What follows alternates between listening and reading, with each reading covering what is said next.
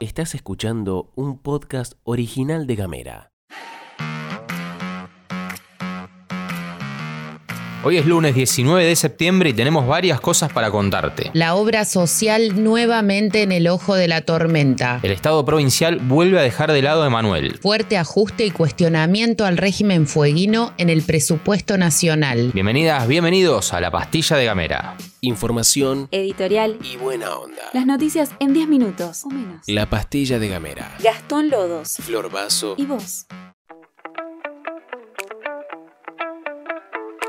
Le damos continuidad al caso de Gabriela Medina y su hijo Emanuel, quien no asiste a la escuela desde mayo pasado porque el Colegio María Auxiliadora en Río Grande le cambió intempestivamente la maestra que lo acompaña. Este fin de semana se supo que el Juzgado Civil y Comercial 2 rechazó nuevamente el pedido de la familia de una medida cautelar contra el colegio para que la institución garantice el par pedagógico con el perfil que necesita el niño. Se están vulnerando los derechos de Manuel, afirmó Gabriela en el portal desde las bases, ya que en su momento la familia recurrió al Ministerio de Educación desde donde emitieron dos resoluciones para que Manuel vuelva con su maestra asignada. Aún después de que el Ministerio de Educación se haya expedido en favor de Manuel, la mamá explicó que a pesar de tratarse de un colegio que tiene una subvención del 100%, no acata las dos resoluciones ministeriales que salieron y hacen caso omiso. Al parecer, dice Gabriela, ellos ponen las reglas sin fijarse lo que el niño necesita. Un dato para tener en cuenta, el artículo 24 de la Convención sobre los Derechos de las Personas con Discapacidad, que en nuestro país tiene rango constitucional, establece que los estados prohibirán toda discriminación por motivos de discapacidad y garantizarán a todas las personas protección legal igual y efectiva contra la discriminación por cualquier motivo. Bueno, claramente en este caso los derechos de Manuel y de su familia no se están respetando.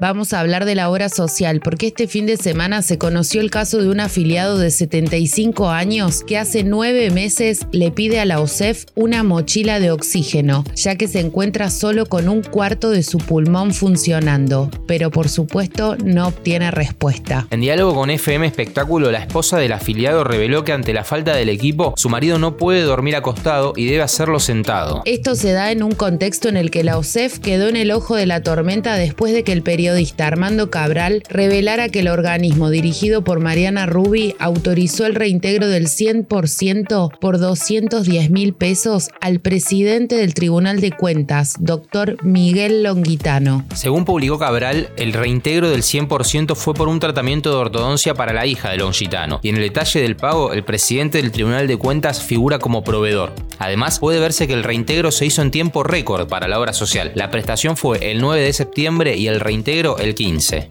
Avanza la convencional constituyente de la ciudad de Ushuaia y en este momento se encuentran discutiendo los asuntos que hacen al Poder Legislativo. La última vez que se juntó la comisión temática se definió, entre otras cosas, que el Consejo va a elaborar su propio presupuesto. Según informaron, si bien esto ya estaba a cargo del Consejo Deliberante, no estaba establecido por carta orgánica. Pero además, y con el ojo puesto en la discusión todo el año pasado y parte de este sobre el nombre de la Casa de la Mujer, se definió cuál será el mecanismo para dar nombres a cualquier lugar de dominio público o privado municipal. Atención, esta es la regla. Cuando el nombre sea de vecinos o vecinas, podrán ser reconocidos en vida o post-mortem. Cuando se trate de personas que no lo sean o de un acontecimiento determinado, deberá haber transcurrido 15 años de la muerte de la persona o de ocurrido el hecho, a excepción de que se lo asigne con el voto unánime de todo el Consejo. Esta semana la cosa seguirá y la comisión temática tratará lo relativo a mandatos, cantidad de integrantes del cuerpo y demás. Después viene el capítulo alusivo al Ejecutivo.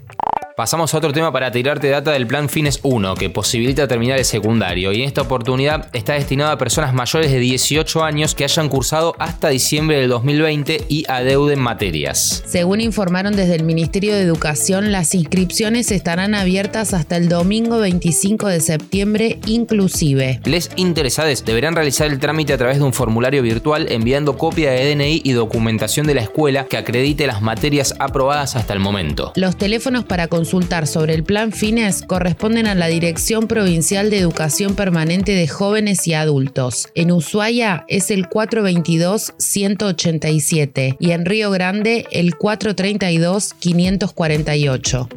Vamos con la data deportiva y ahora viene Sime Gutiérrez. Buenas a todos, ¿cómo están? ¿Cómo les va? Les voy a contar lo que fue la primera edición del torneo Interescuelas de Kickboxing Fin del Mundo que convocó a todas las escuelas de aquí de Ushuaia y también a las de Río Grande. Fue organizado por las escuelas municipales Fin del Mundo y las Peleadoras del Fuego. De hecho, en esta misma oportunidad fueron presentadas oficialmente. Ellas son dirigidas por Nair La Pantera Loreiro, que además tuvo una gran gran, actuación en el cierre de la velada, siendo la encargada de ponerle el broche de oro y además adjudicarse la Copa Fin del Mundo al vencer a su rival Yamila Tevez de la Escuela Huérfanos. También fue la presentación oficial aquí en la ciudad de Del peleador del Fin del Mundo, Augusto el Polaco Tonkovic, quien también se adjudicó la Copa Fin del Mundo en su revancha frente a Joaquín Coronel del equipo Domador Team de Río Grande.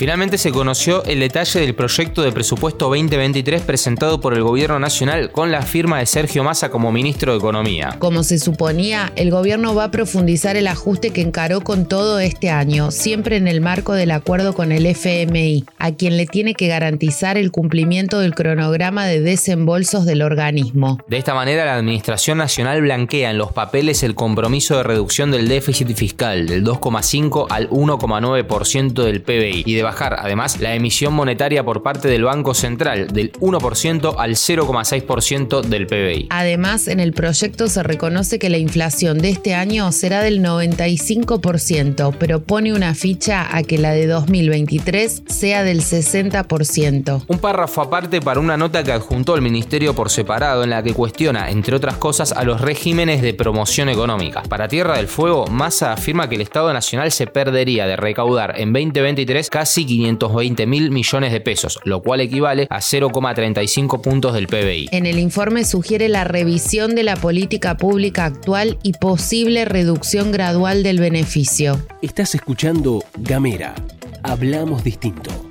Llegamos al final de la pastilla de Gamera. Que tengas un excelente lunes. Gracias por todos los mensajitos que nos mandás habitualmente. Tardamos en siempre digo lo mismo. Tardamos en contestar, pero contestamos. Que tengas un gran inicio de semana. Mañana nos volvemos a encontrar. Que tengas un excelente inicio de semana. Esto es todo, amigues.